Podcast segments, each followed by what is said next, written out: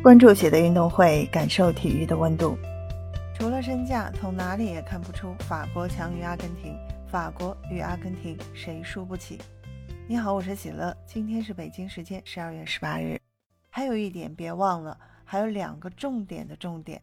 第一个是卡塔尔主办方的意向，原因你懂得。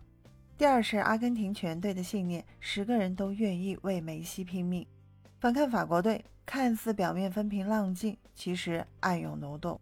谁都想在世界杯露一手，抬高自己的身价。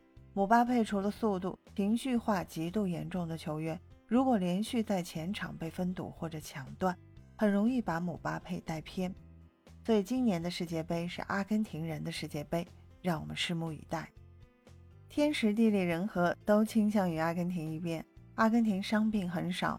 法国感染病毒好几位了，此乃天时对阿根廷是有利的。决赛场地，阿根廷已经踢了多场比赛，法国还没有踢过。地利倾向于阿根廷，阿根廷比法国更加团结，又从多次磨难中挺了过来，人和阿根廷更胜一筹。除了身价，从哪里也看不出法国队强于阿根廷。阿根廷球员大多是各队二线，但是几场下来，大家有目共睹。脚下功夫和团队意识要远超法国，而且历史上阿根廷对法国也是胜多负少，而且优势很大。四年前，无论是谁拿球都给梅西，让他自己去处理，可以说是梅西和迪玛利亚扛着整个队爬。今年梅西位置后撤了，向外输送战力，而且团队凝聚力强。姆巴佩还不算巨星，没有经过硬仗锤炼。顺境可以，逆境有待考验。只要打成焦灼战，阿根廷必胜。如果法国先进球了，就不好预测了。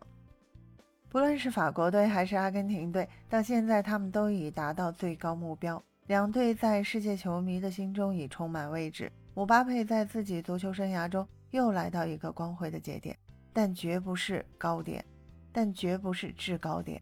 梅西是以三十五岁足球高龄。又为自己求得了功德圆满，但谁也不能断定他是否参加下一届世界杯。无论决赛结果如何，他们已没有输家，不断追求是他们唯一的选择。让我们祝福两个伟大的球队，祝福姆巴佩，祝福梅西。运动场上不需要眼泪，为了自己的人生价值去努力吧。欢迎在评论区给我留言。感谢收听喜乐运动会，也欢迎您的转发、点赞和订阅。我们下期节目见。